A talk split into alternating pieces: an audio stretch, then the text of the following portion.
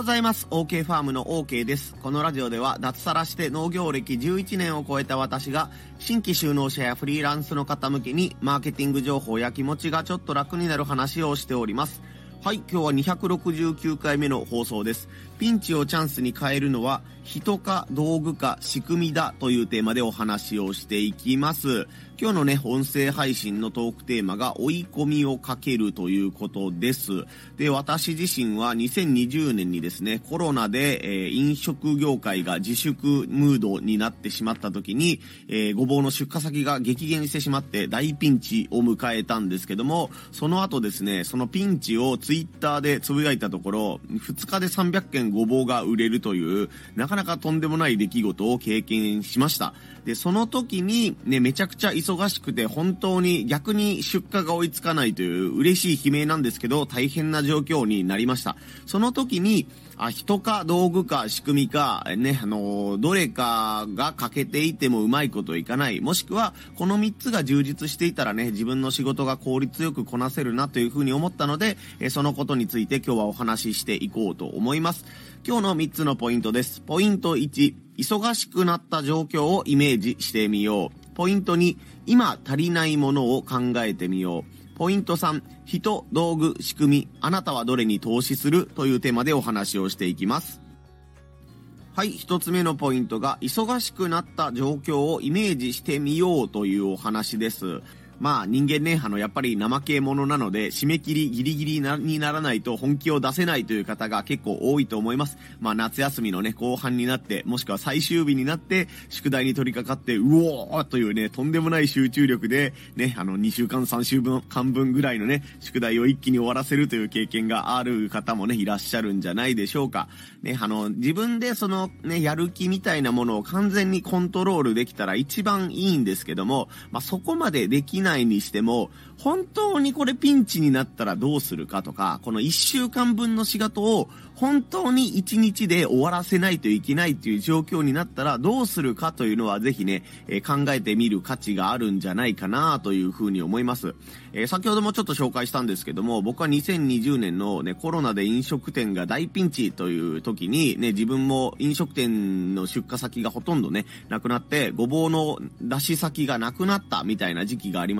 で、その時に、えー、なんていうんだ、SNS で、えーピンチなので助けてくださいというね、投稿をしたところ、もうバズるにバズってですね、もう6000リツイートぐらいいったかな。で、ね、あの、たくさん注文を本当に個人の方からいただいたんですね。送料も、えー先方さんに負担してもらって、ごぼうをね、こちらが送らせてもらうということを、えーやることができたんですけども、その時に本当に自分のキャパではさばききれないぐらいの注文が、ね、えー注文をいただきました。まあ、12月上旬に注文をいただいたんですけども、まあ、12月下旬ですよね。まあ、年末、年内には必ずその商品を届けますというような、えー様子だったので、なんとかしてこのね、2週間、3週間でこの300件の注文をほぼ一人で吐かさないといけないというふうに思った時に、なかなかとんでもねえなというふうに、えー思いました。でもやっぱり人間追い詰められたら本気が、本気を出してね、真剣に考えるんですよね。収穫スケジュールをね、しっかり立てたりとか、ね、いざという時のためにお手伝いさん、普段はお手伝いさんをお願いしないんですけども、この人なら大丈夫かというね、お手伝いさんにお願いをしたりとか、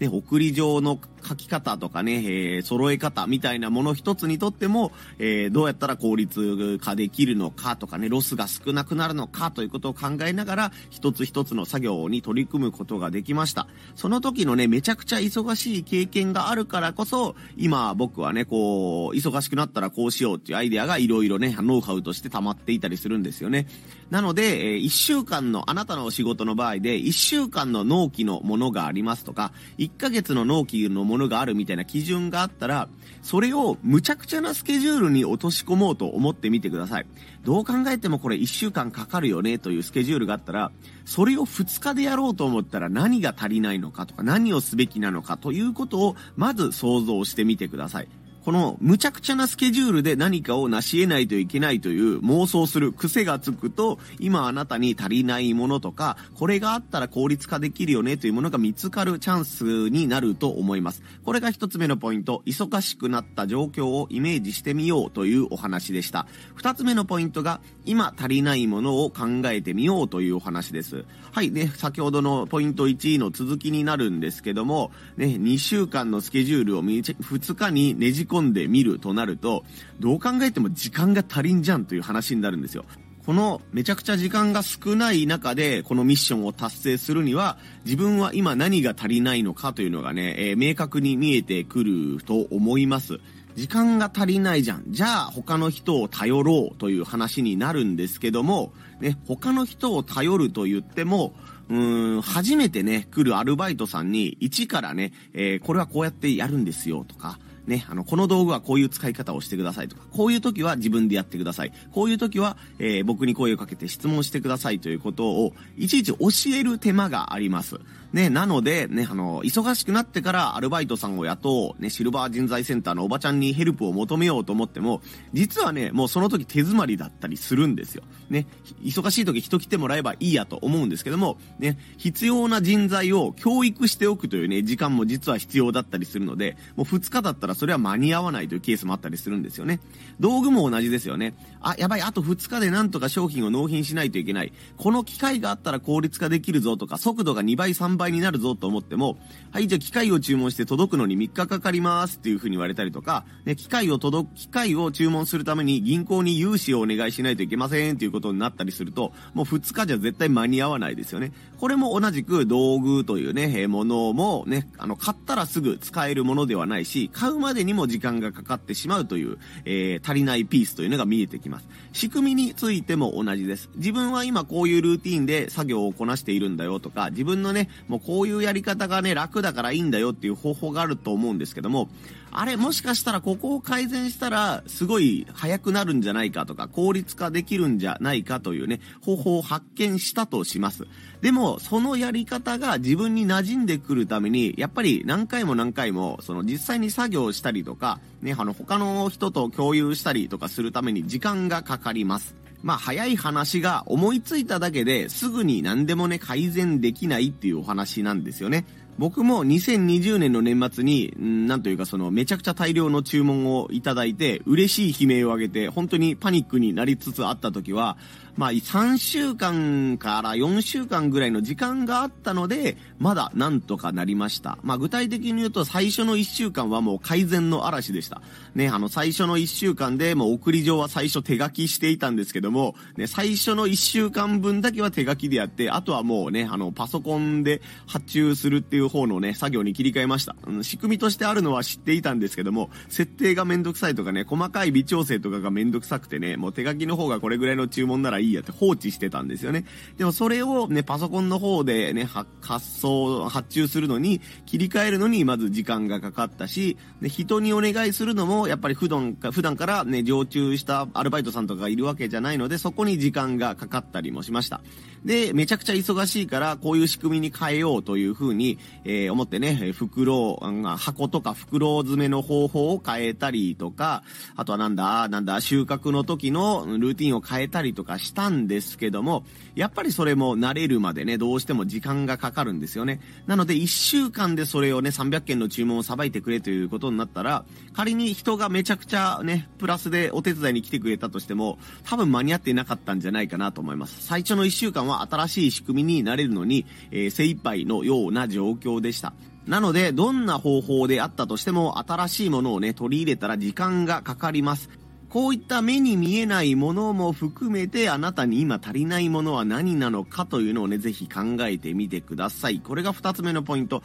今足りないものを考えてみようというお話でした。そして3つ目のポイントが、人、道具、仕組み、あなたはどれに投する、投資するというお話です。まあこれはあなたの性格とか予算とかのお話があるので、どれがいいというわけじゃなくてね、あなたはどれが向いてますかというお話なんですけども、今言ったね、人、道具、仕組み、まあ自分の変えやすいものから変えていったらいいんじゃないかな、改善していったらいいんじゃないかなというふうに思います。僕は基本的にソロ農家をやってますし、よっぽどのピンチじゃないと、あまりね、人を雇いたくないなというふうに考えているタイプの、えー、フリーランスです。なので、人に投資をするよりかは、機械投資とか道具に投資をしたいなというふうに考えている人間です。でも当然僕とは違った考え方で、ね、機械だったらもうその一つのことしかできないし、ね、作業のルーティンとかが変わったらその機械を使わなくなるかもしれないとか、作物が変わったりとかね、作業内容が変わったら機械とかパソコンとかね、使わなくなってしまうかもしれない。